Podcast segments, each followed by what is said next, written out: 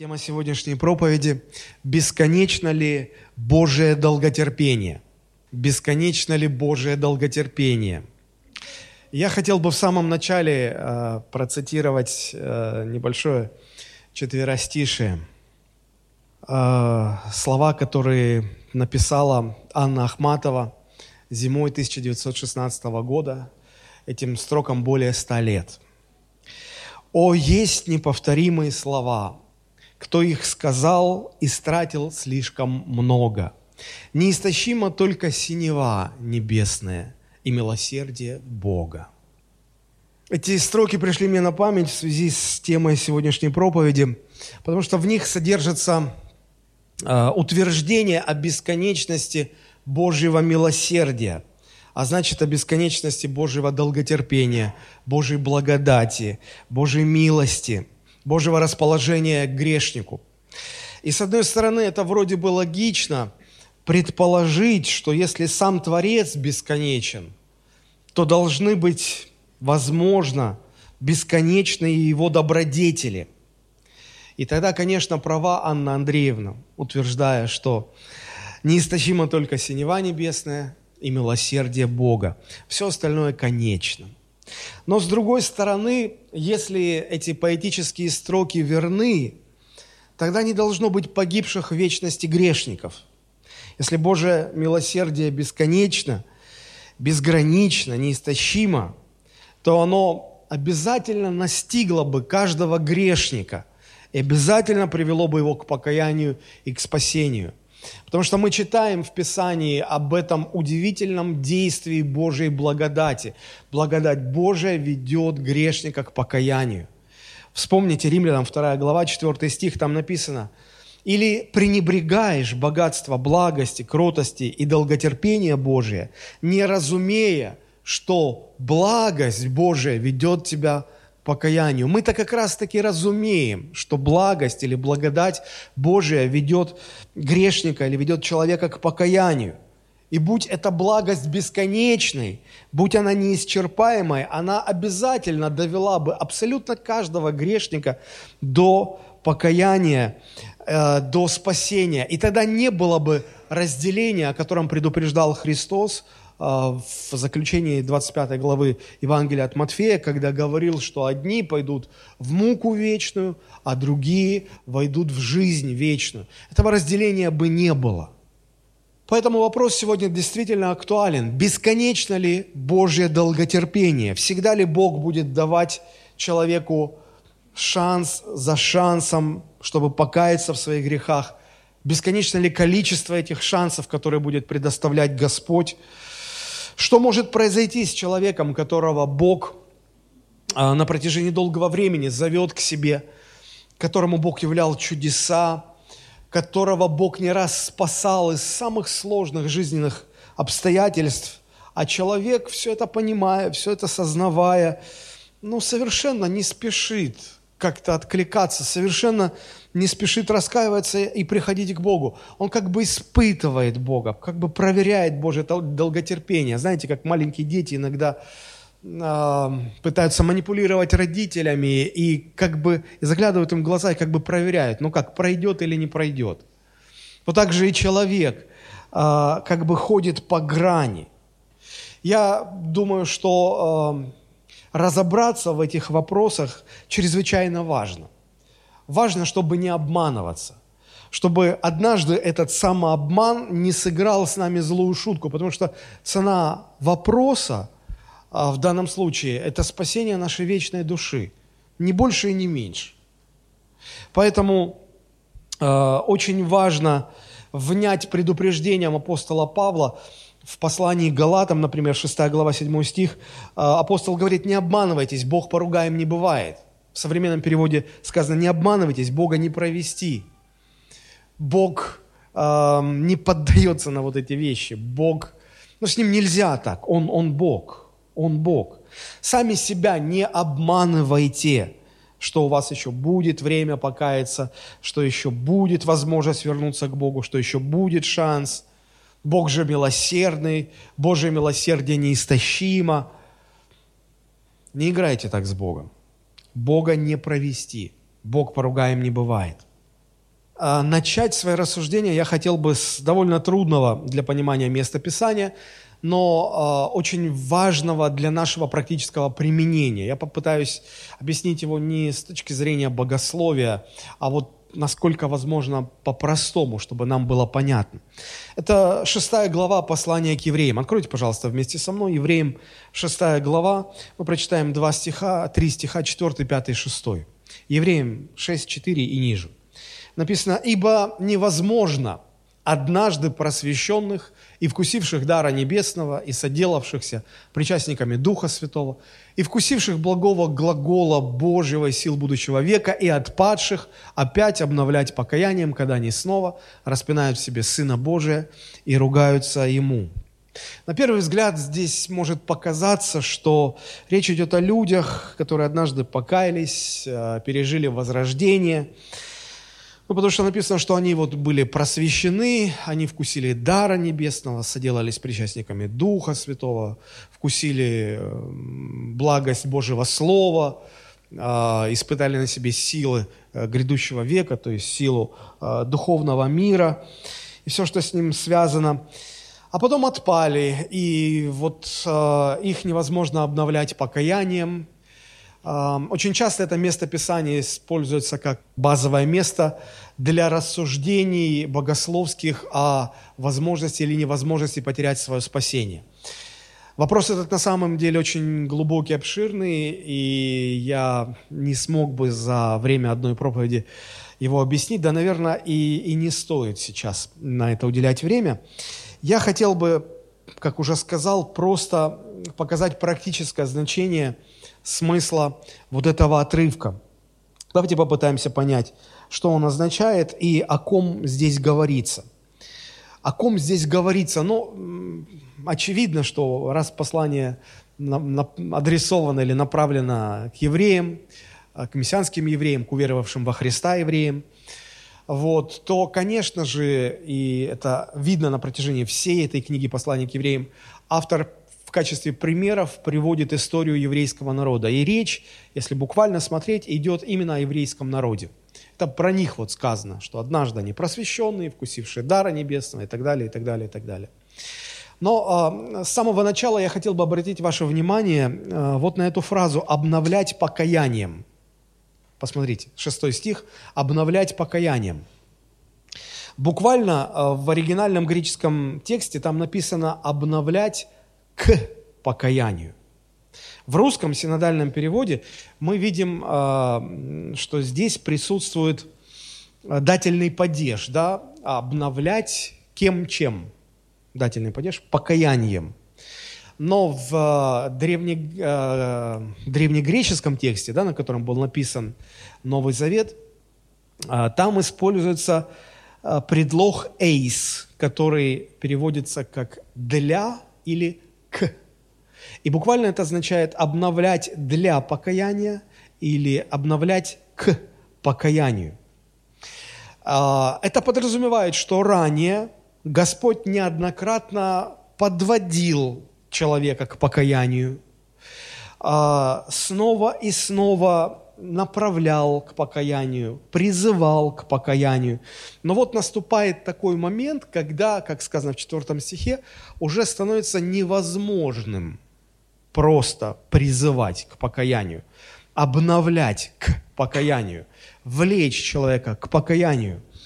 А, потому что человек а, становится уже настолько противником Богу, что в ответ на все эти многочисленные, многократные призывы Господа, обращение Бога в жизнь человека, э, покаяться, оставить свой грех, изменить свою жизнь, исправить свой путь, отвернуться от греха, на все эти призывы человек отвечал отрицательно, не замечал, игнорировал или противился. И вот наступает момент, когда Господь уже а, просто делает невозможным для человека сам процесс покаяния. Бог много раз дает возможность, много раз зовет покаяться, но это происходит не бесконечно, это не может продолжаться бесконечно. Однажды наступает такой момент, когда, как здесь сказано, невозможным становится для человека покаяться. невозможным. Мы понимаем, что без Бога человек покаяться не может. Просто чтобы человек покаялся, обратился ко Христу, для этого необходимо, необходимо Божья благодать. Если ее не будет, если Бог не даст покаяния, человек не покается никогда. И вот э, наступает момент, когда уже становится невозможно для человека покаяться перед Богом. В связи с этим а, очень актуальными становятся слова пророка Исаи. Помните, которые он сказал, в, они записаны 55 глава Исаи, 6 стих. Он обращается к народу и говорит, ищите Господа, когда можно найти Его. Взывайте или призывайте Его, когда Он близко. Что это означает, как не то, что не всегда Господь близко бывает. Вот когда Он близко, тогда призывайте Его. Не всегда можно найти Бога. Вот когда можно, а когда можно? Когда Бог сам делает шаг по направлению к нам, когда Бог сам зовет нас, когда Бог сам касается нашего сердца, тогда не отвергайте Бога, тогда не, не отворачивайтесь от Него, тогда не противьтесь Ему. Когда Он вас зовет, если, если Бог Бог вот не всегда будет давать нам шанс покаяться, как, может быть, некоторым из нас, из нас кажется. Поэтому нам нельзя играть с огнем. Поэтому если вы чувствуете, что сейчас Бог зовет вас, то не отказывайте Ему. Он в следующий момент может и не позвать. Может и не позвать. Это знаете, как в жизни иногда бывает, когда женщина в возрасте соглашается на предложение мужчины о замужестве – не потому, что она любит этого мужчину, а из-за страха, что может быть так случиться, что уже больше никто и не позовет. Ну, не позовет больше никто, уже возраст, уже обстоятельства так складываются. И вот этот страх, он оказывается сильнее, может быть, даже неприязни или равнодушия к этому мужчине. И подруги со всех сторон говорят, соглашайся, соглашайся, ты что, не понимаешь, ну, может же больше же никто и не позовет-то. И ты останешься одна. Одной остаться так страшно. Женщина соглашается. Вот мне э, интересно, почему вот в этих бытовых практических вопросах мы понимаем, что шутить с этим нельзя – но это мужчина обращается к женщине. А когда Бог обращается к человеку, влечет человека к покаянию, и зовет, и, и сокрушает сердце, почему мы в этот момент не страшимся, не боимся э, отказать Богу, отвернуться от Него? Почему у нас нет страха, что а вдруг Господь больше не позовет? А вдруг Он больше не даст этого шанса, и сердце ожесточится настолько, что уже не сможет сокрушиться, уже будет как камень. Почему у нас этого страха-то нету, а? Интересно, что вот эта вот мысль, эта идея о том, что Бог не всегда будет миловать, не всегда будет э, его долготерпение бесконечным, она проходит вообще через все Писание. И в частности, через всю книгу послания к евреям. Суть этой идеи очень простая. Однажды может наступить момент, когда Бог отнимет у человека саму возможность покаяться, и тогда уже никак не спастись. Ну, никак не спастись. Вот вообще никак. Давайте посмотрим несколько примеров. А, пока из а, книги «Послание к евреям». Третья глава с 8 по 11 стихи написано. «Не ожесточите сердец ваших, как во время ропота в день искушения в пустыне, где искушали меня отцы ваши, испытывали меня и видели дела мои сорок лет. Посему я вознегодовал на он и род и сказал, непрестанно заблуждаются сердцем, не познали они путей моих. Посему я поклялся во гневе моем, что они не войдут в покой мой». Как я уже сказал, конечно, все примеры сравнения э, в послании к евреям, они о, об израильском народе, о еврейском народе и его отношениях с Богом. Обратите внимание, как характеризуется еврейский народ – когда Бог вывел их из Египта и вел их на протяжении 40 лет в землю обетованную. Посмотрите, какую характеристику Божье Слово дает вот, э, Божьему избранному народу. Написано непрестанно, заблуж... 10 стих, первая характеристика. Сам Бог характеризует народ, они непрестанно заблуждаются сердцем. Вот вдумайтесь в эту фразу. Непрестанно, то есть постоянно. Постоянно заблуждение, самообман. Они, они живут в постоянных иллюзиях. Они сами себя обманывают. Они, они ничего не понимают. Я им а, с ними заключил завет. Я их веду, в, чтобы дать им их землю, чтобы образовать государство из этого народа. Они ничего не понимают. Они, им, их волнует только, чтобы было что поесть, попить. Вот, вот больше они ни о чем не думают. И вторая характеристика. Они не познали, смотрите, 10 стих, не познали они путей моих. То есть они не понимают Бога. Вообще не понимали Бога. Ну, никогда не знали Бога и не понимали Его намерений. И вот э, как результат, реакция Бога. Посмотрите, это не то, что Господь такой раздражительный и сразу же вот чуть что не так, и Он раздражается на людей. Нет, 40 лет 40 лет, пока они шли по пустыне, Бог это все терпел, терпел. Ну, согласитесь, 40 лет терпеть это, – это долготерпение. Ну, не каждый из нас 40 лет живет. Не то, что терпит на протяжении 40 лет. И вот посмотрите, как это практически-то получалось. Вот вышел Израиль из Египта, а, Бог сказал, это была пасхальная ночь, Бог дал определенное повеление помазать косяки и перекладины дверей своих домов кровью пасхального агнца, приготовить специальный пасхальный ужин. Еще там множество было предписаний, что, как сделать. И Моисей всему этому научил людей, и люди все это сделали. Сделали, послушались. Но это не трудно потому что у них был мотив, они понимали, что хуже уже не, быть не может, надо уходить, и вот вроде как Бог выводит, что там, ну, двери помазать кровью, ну, сделаем, помажем. То есть они формально это все сделали. А, они, они в, выполнили эти все Божьи требования. Но у меня вопрос, стали ли они, вот в результате того, что эти действия были выполнены, стали ли они понимать Бога, знать Бога? Быть послушными Богу. Нет. Большинство народа так и не, пони, не поняло Бога, не познало Бога, не верило Богу, а потому, конечно, искушали его в пустыне на протяжении всех этих 40 лет. Мне это иногда напоминает современную практику. Знаете, когда мы людям проповедуем Евангелие, или даже когда в церкви звучит призыв к покаянию, мы почему-то как-то э, неосознанно стремимся сразу провести людей через молитву покаяния. Мы говорим, ну, веришь, веришь, да, давай, вот молись вместе, вместе со мной молитвой грешника.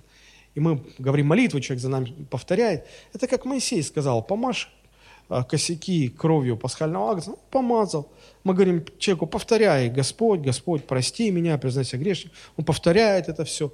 И нам почему-то кажется, что как только мы сказали аминь, и этот человек, которого мы ввели в молитве, сказал аминь, то все, он, он стал знать Бога он вот возродился сразу, и он стал понимать Бога.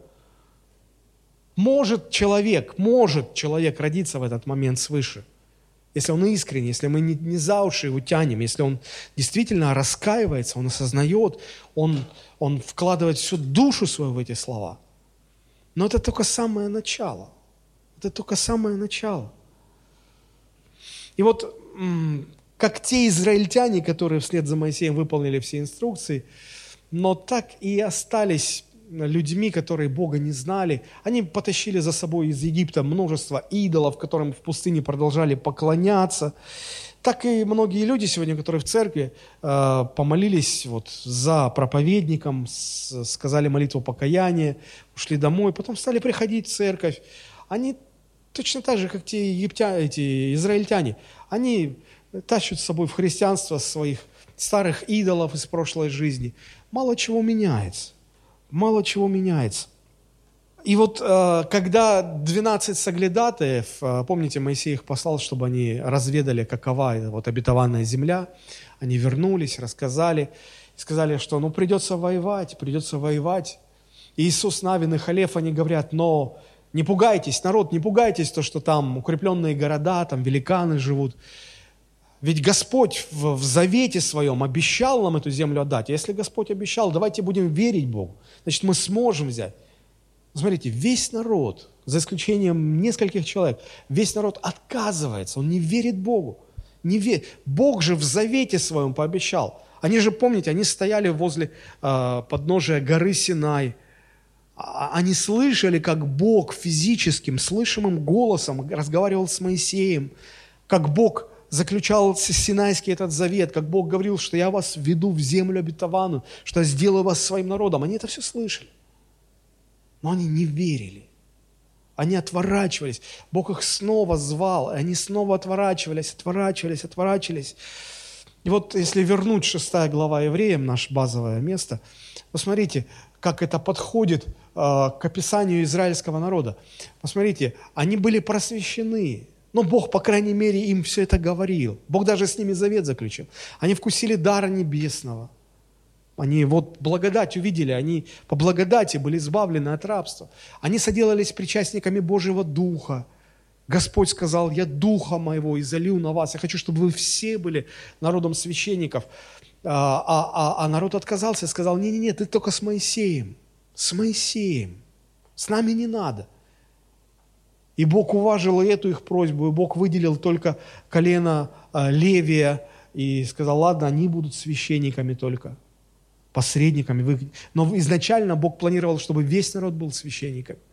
И они вкусили а, благого глагола Божия, да, они слышали Божье Слово, они видели силы будущего века, они видели чудеса, они видели, как, ну, эти 10 казней египетских, они это видели все.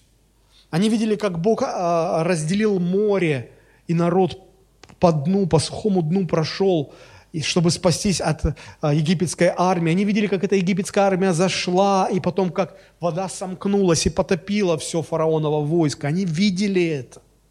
Они видели чудеса, они видели Божью заботу, как Бог каждый день посылал им манну, как Бог посылал им мясо, как Бог исцелял их а, от укусов змей, когда змеи стали поражать все общество израильское, и Бог сказал Моисею, сделай медного змея, всякий, кто посмотрит на него, исцелится. Помните все эти чудеса.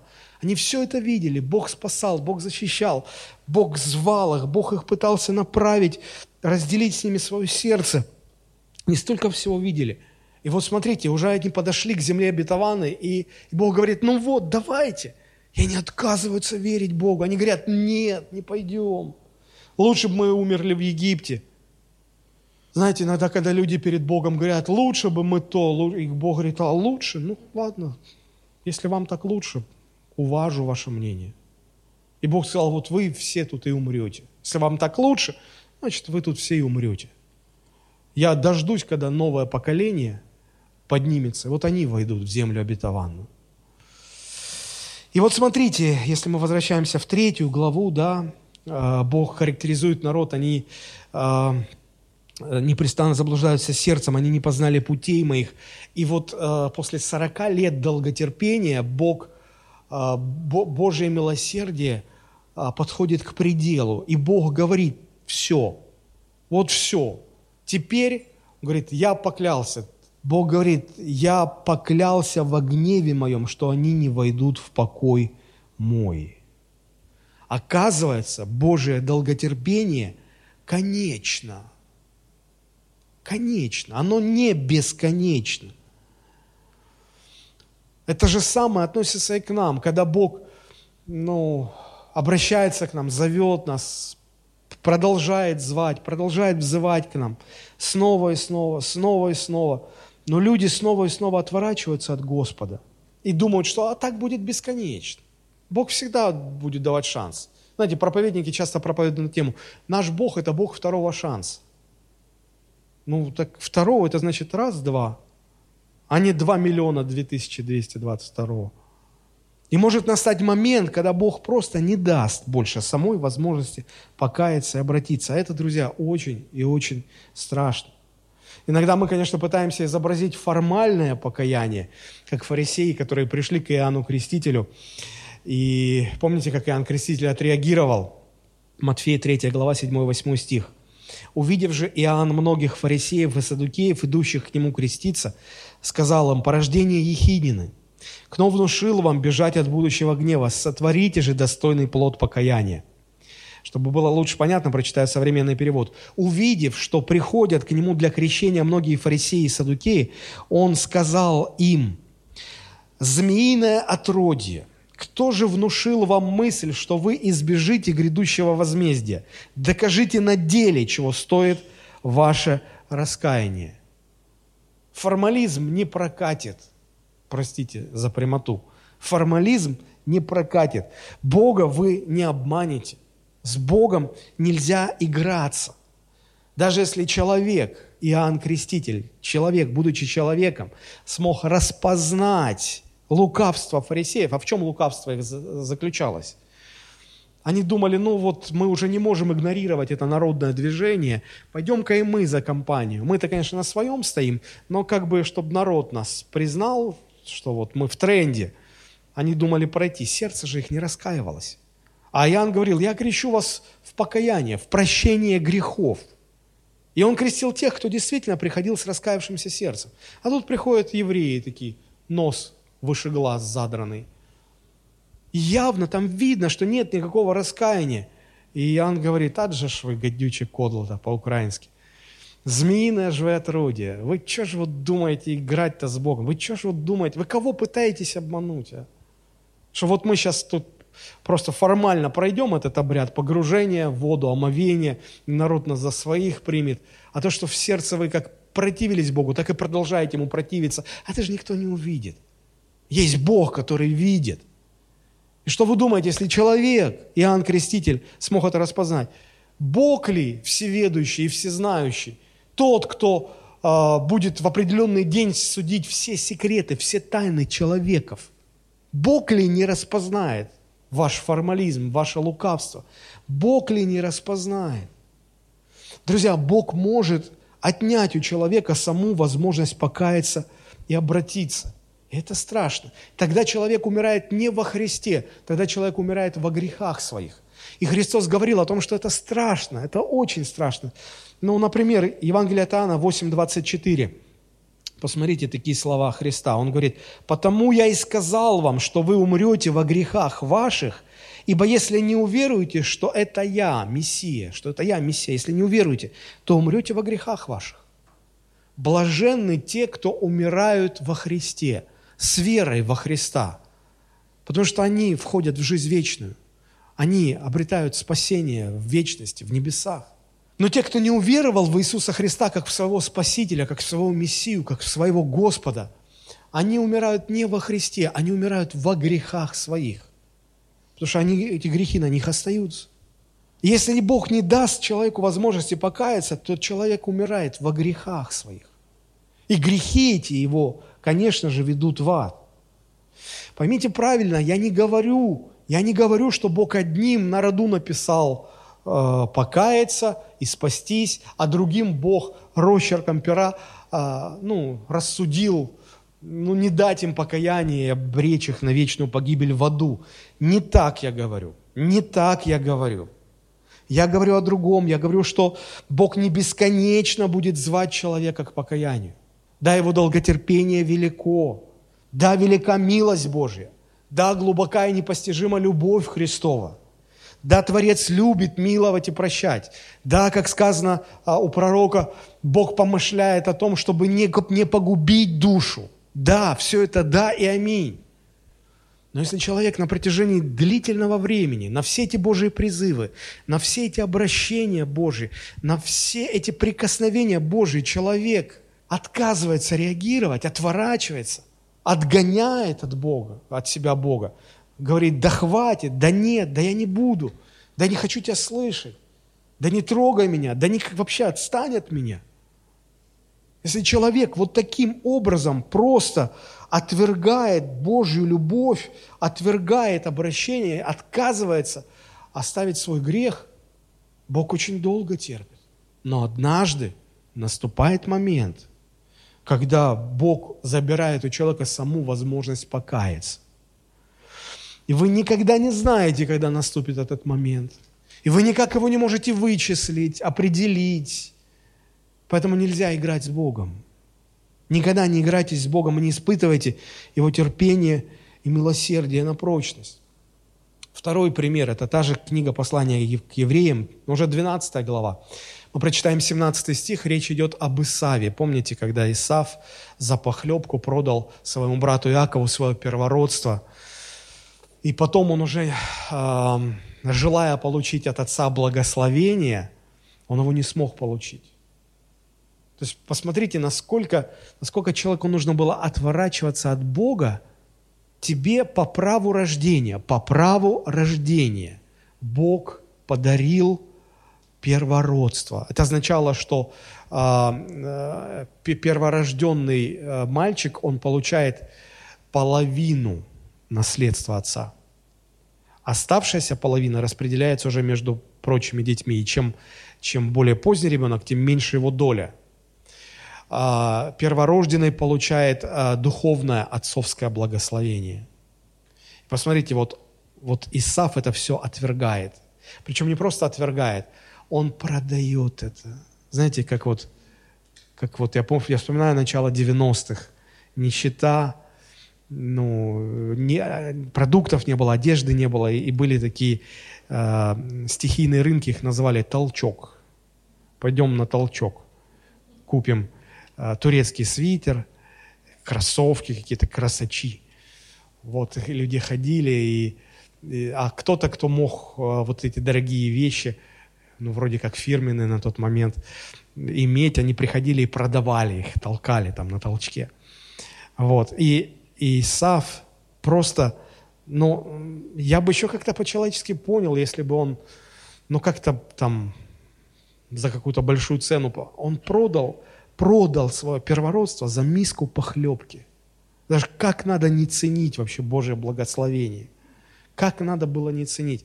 И вот смотрите, как Бог забрал у Исава саму возможность покаяться. Посмотрите, 17 стих и 12 глава послания к евреям. Ибо вы знаете, что после того он, то есть Исав, желая наследовать благословение, был отвержен, не мог переменить мысли отца, хотя и просил о том со слезами. Прочту современный перевод. Ведь вы знаете, что потом Исаф очень хотел получить благословение отца, но был отвергнут, хотя он просил о нем со слезами, пути назад уже не было.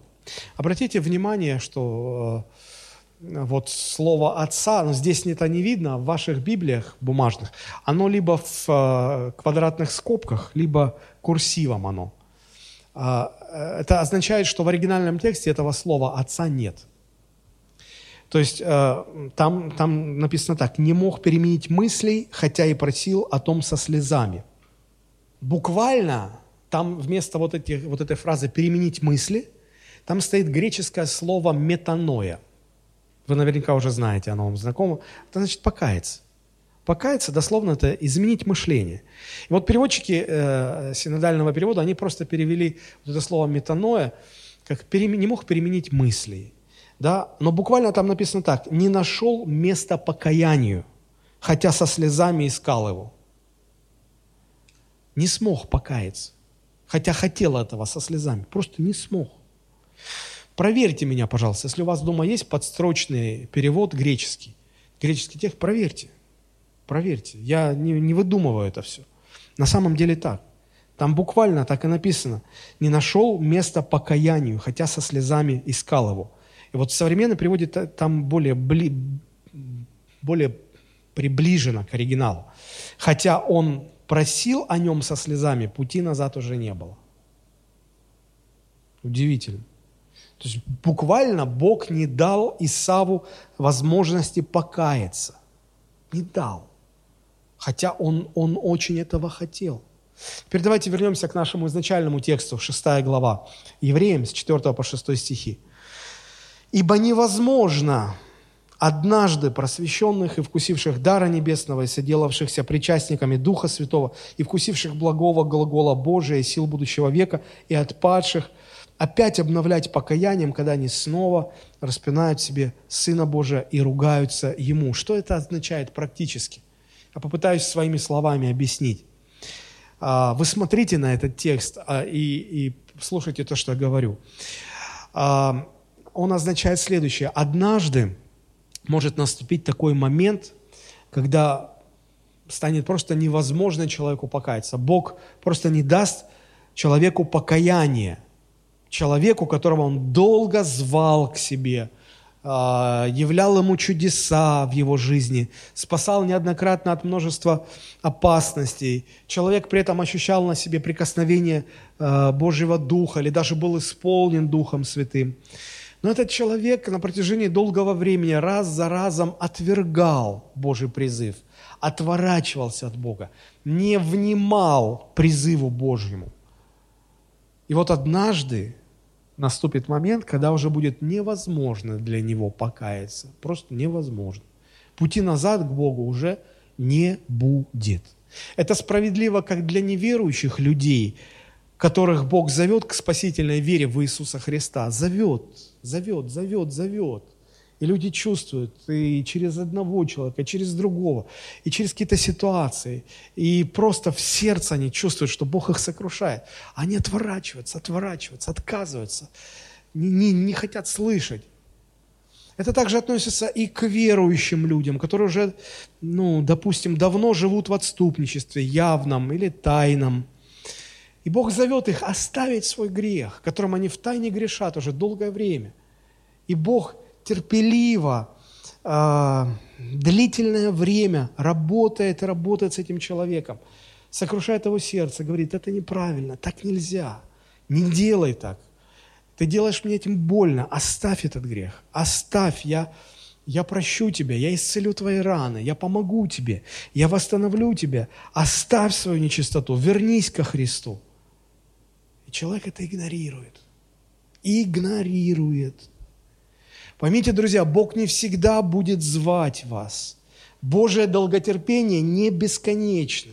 Если вы слышали истину многократно и тем не менее раз за разом вы отвергали этот призыв, отвергали этот голос, заглушали его в себе, раз за разом противились Богу, противились тому, чтобы до конца полностью посвятить свою жизнь Иисусу Христу, жить только для Него, то вы очень в очень опасном положении.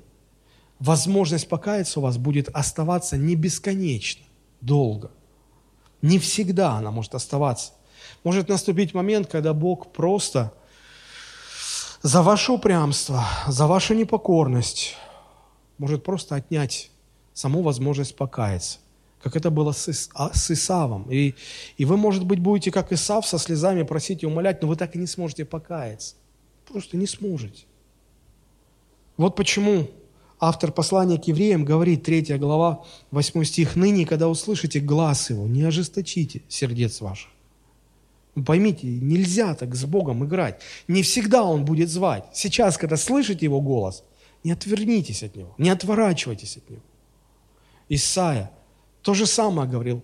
Ищите Господа, когда можно Его найти. Вот если Он сейчас, сейчас стучит в ваше сердце, обращается к вам, вот Его сейчас можно найти. Призывайте Его, когда Он близко. Спешите покаяться, когда есть такая возможность. Ее может и не быть. Может и не быть. Последний пример из Ветхого Завета – это иудейский царь Амасия. Вторая Паралипоменон, 25 глава, мы там будем читать из нее первые пару стихов, можно уже вывести. Это был царь, который, в общем-то, он поклонялся Господу, он даже слушался Господа. И однажды э, Божий человек пришел к царю Амасии и сказал, сделай так и так и так. И э, это стоило Амасии очень больших денег послушаться Божьего пророка. Он все-таки послушался. И Бог дал победу э, в войне. Царю Амасии Бог дал победу. Но победив этот народ, разграбив его имущество, Амасия также забрал к себе домой богов этого народа и стал им поклоняться. Казалось бы, ну как, что у тебя в голове нет? Эти боги не могли спасти народ этот от твоей руки. Что они могут тогда, эти боги? А ты их взял, богов, башков побежденного народа, и ты им поклоняешься. А Богу, который тебе дал победу над, эти, над этой огромной армией, ты, ты противишься. Ну где разум у человека? Такое бывает, когда, когда человек не полностью посвящен Богу. Вот посмотрите, как Писание характеризует его, это первые два стиха. 25 лет был Амасия, когда воцарился, и 29 лет царствовал в Иерусалиме. Имя матери его, ой, я не выговорю, из Иерусалима, И делал он угодное в очах Господних, но не от полного сердца. Он был Божьим человеком. Он, он делал угодное в очах, но не от полного сердца. Половинчатое такое поклонение, половинчатое посвящение. Это очень похоже на современных христиан, прообраз многих современных христиан.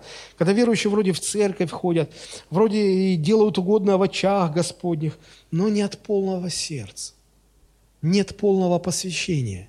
Живут не, не, не только лишь для Христа, но еще и для себя. Скорее всего, в основном для себя и чуть-чуть для Христа. Люди разделяют, вот это мое, а это Божье – а потом начинают продавать, обменивать. Господь, вот если я тебе вот это сделал, вот я тебе свое это дам, а ты мне твое вот за это в награду или как бы дашь на дашь. Когда вот у человека есть это разделение, вот это мое, а это Божье.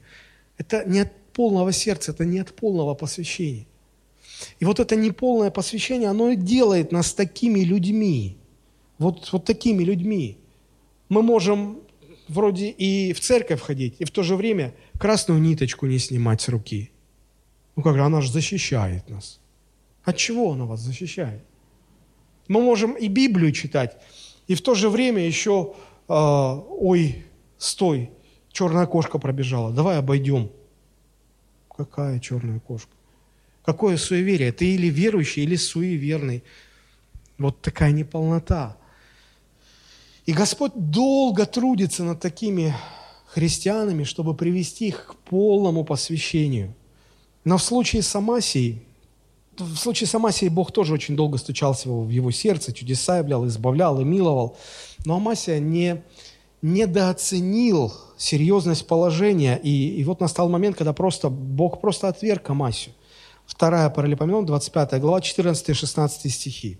Амасия, придя после поражения Идумиян, принес богов сынов Сиира и поставил их у себя богами, и пред ними кланялся, и им кадил.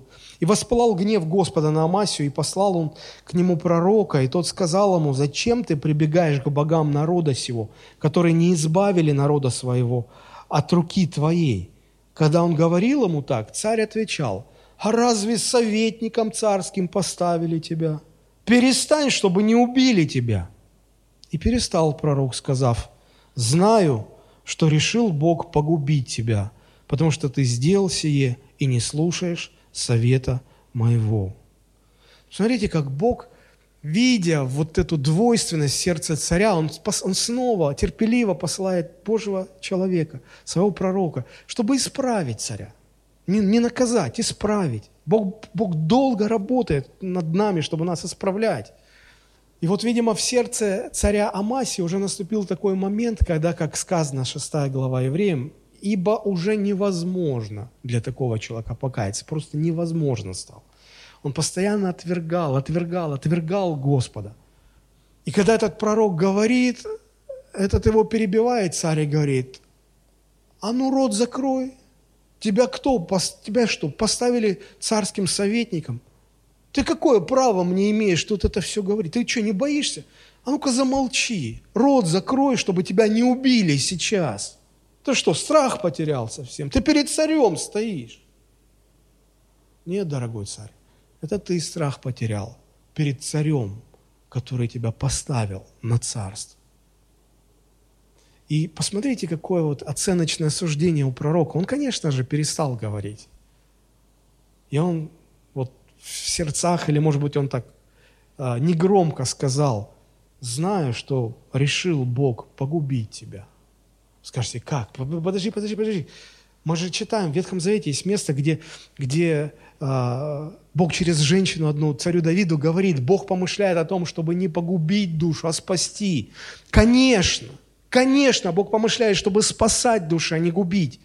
Но когда на протяжении долгих лет ты игнорируешь и отвергаешь Божие исправление, Божий призыв к тебе, Божью милость, когда ты начинаешь просто э, ну, пренебрегать этим, просто противиться Богу, настолько противиться, что, как сказано уже, они снова распинают в себе Сына Божия, ругаются Ему, отвергают Его, хулят Его.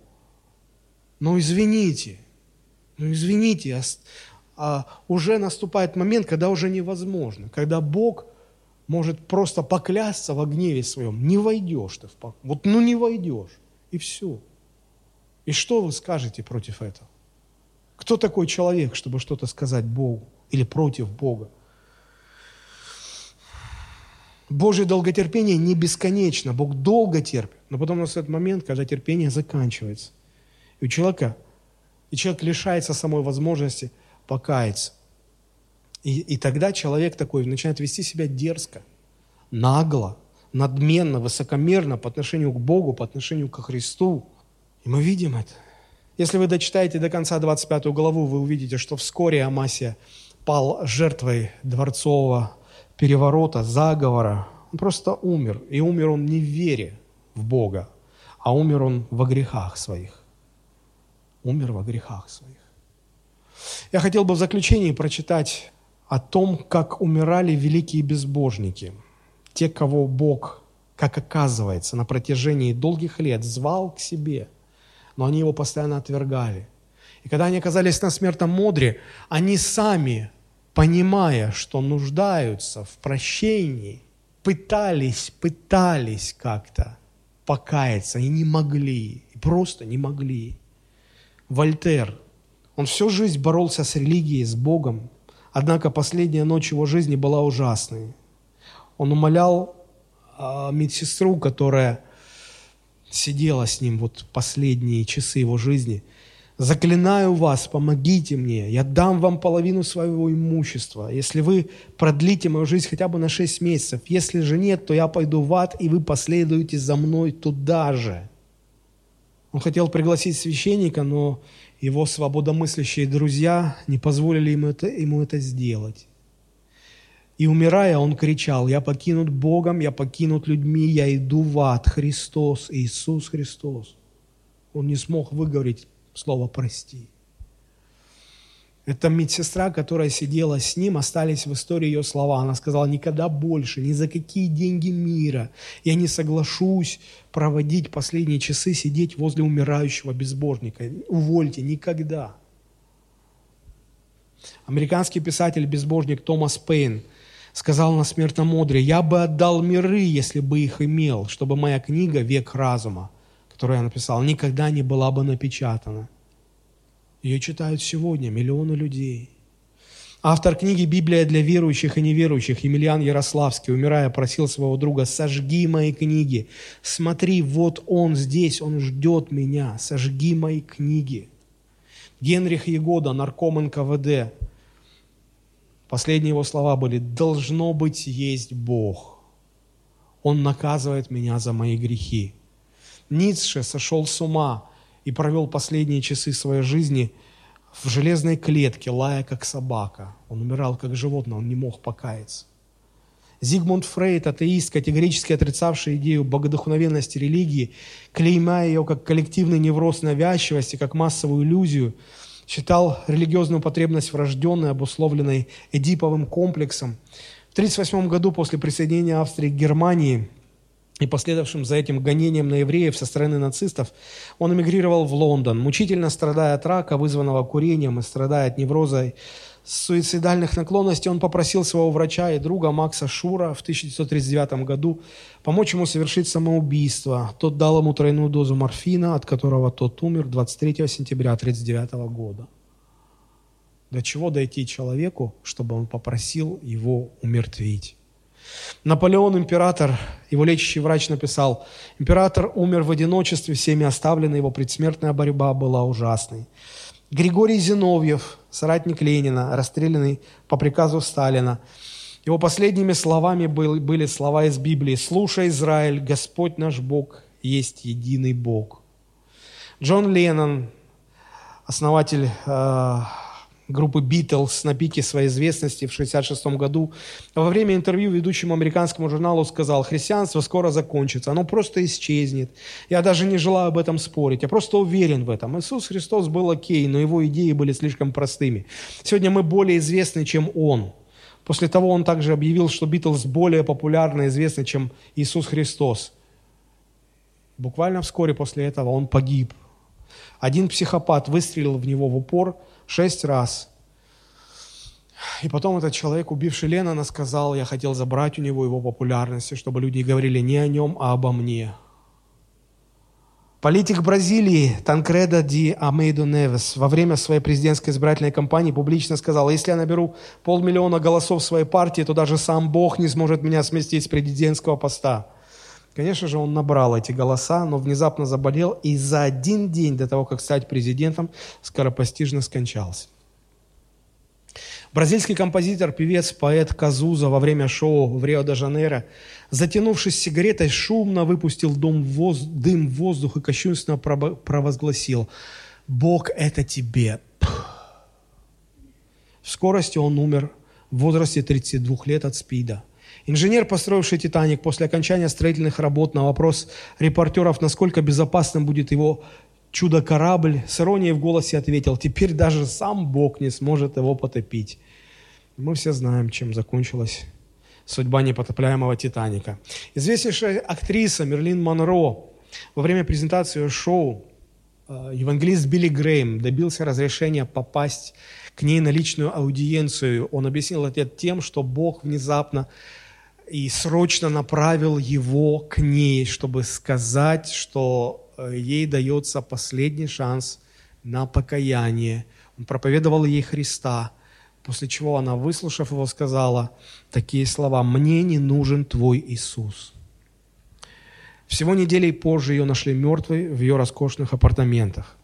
В 2005 году в городе Кампинас в Бразилии группа пьяных друзей пришла забрать свою подругу из дома для дальнейших развлечений. Мать этой девушки, сильно волнуясь о них, провела ее до машины держа дочь за руку, с трепетом сказала, «Дочь моя, езжай с Богом, и пусть Он тебя сохранит». На что та дерзко ответила, «В нашей машине уже нет места для него. Ну, разве только бы он залез в багажник». Несколько часов позже матери сообщили, что этот автомобиль попал в ужасную автокатастрофу, и все погибли. Сам автомобиль изуродован до полной неузнаваемости, однако полиция сообщила, что несмотря на то, что весь автомобиль полностью уничтожен, так что даже невозможно распознать его марку, багажник остался абсолютно невредимым, что совершенно противоречит здравому смыслу. Каково же было всеобщее удивление, когда багажник легко открылся, и в нем обнаружили лоток яиц, и ни одно из них не разбилось и даже не треснуло. Журналистская танцовщица из Ямайки Кристина Хэвид сказала, Библия является самой плохой книжкой, когда-либо написанной. Вскоре, в июне 2006 года, ее нашли сгоревшей до неузнаваемости в собственном автомобиле. Владимир Ленин умер, будучи помрачен в рассудке. Он просил прощения за свои грехи у стульев, у письменного стола, у мебели – у Бога не мог попросить прощения. Язык не поворачивался сказать «Христос, прости». А прощение нуждался, он понимал, что ему нужно. Просил у стульев. Вы, вы, вы понимаете, вы понимаете, насколько все это серьезно? Бесконечно ли Божье долготерпение? Да нет, не бесконечно. Не бесконечно. Может быть, вас Бог зовет сегодня. Может быть, есть что-то в вашей жизни, и вы молились и говорили, Господи, ну как мне понять, это от Тебя, не от Тебя, можно это или нельзя, правильно это или неправильно. Дай мне какой-то знак, дай мне какое-то знамение. Вот вам это знамение. Бог обращается к вам, Он зовет вас. Если вы чувствуете сейчас в своем сердце, что Он вас зовет к покаянию, не противьтесь ему, не отвергайте его. Если Он вас зовет, поймите, если вы ожесточите свое сердце сейчас, в следующий раз, еще раз, еще раз, еще раз, однажды может наступить момент, когда вы просто уже не услышите его призыв. И для вас станет просто невозможным покаяться. Давайте мы склоним наши головы. Сейчас, я понимаю, это интимный момент. Поймите, здесь только вы сейчас и Бог. Если Он вас сейчас касается, если Он вас зовет к чему-то, зовет к чистоте, к святости, зовет оставить а, вот эту свою двойственность, неполное посвящение, зовет оставить какой-то грех. Или если вы, может быть, не верите во Христа, или вы не знаете Его как своего Спасителя и Господа, и вы еще не пришли к Нему, не обратились к Нему, вы чувствуете, что Он вас зовет, не отвергайте Его, не, не отвергайте, не ожесточайте сердце своего. Попросите Его о милости. Внемлите Его голосу, услышьте Его, ответьте Ему. Не противьтесь, ответьте Ему. Ответьте.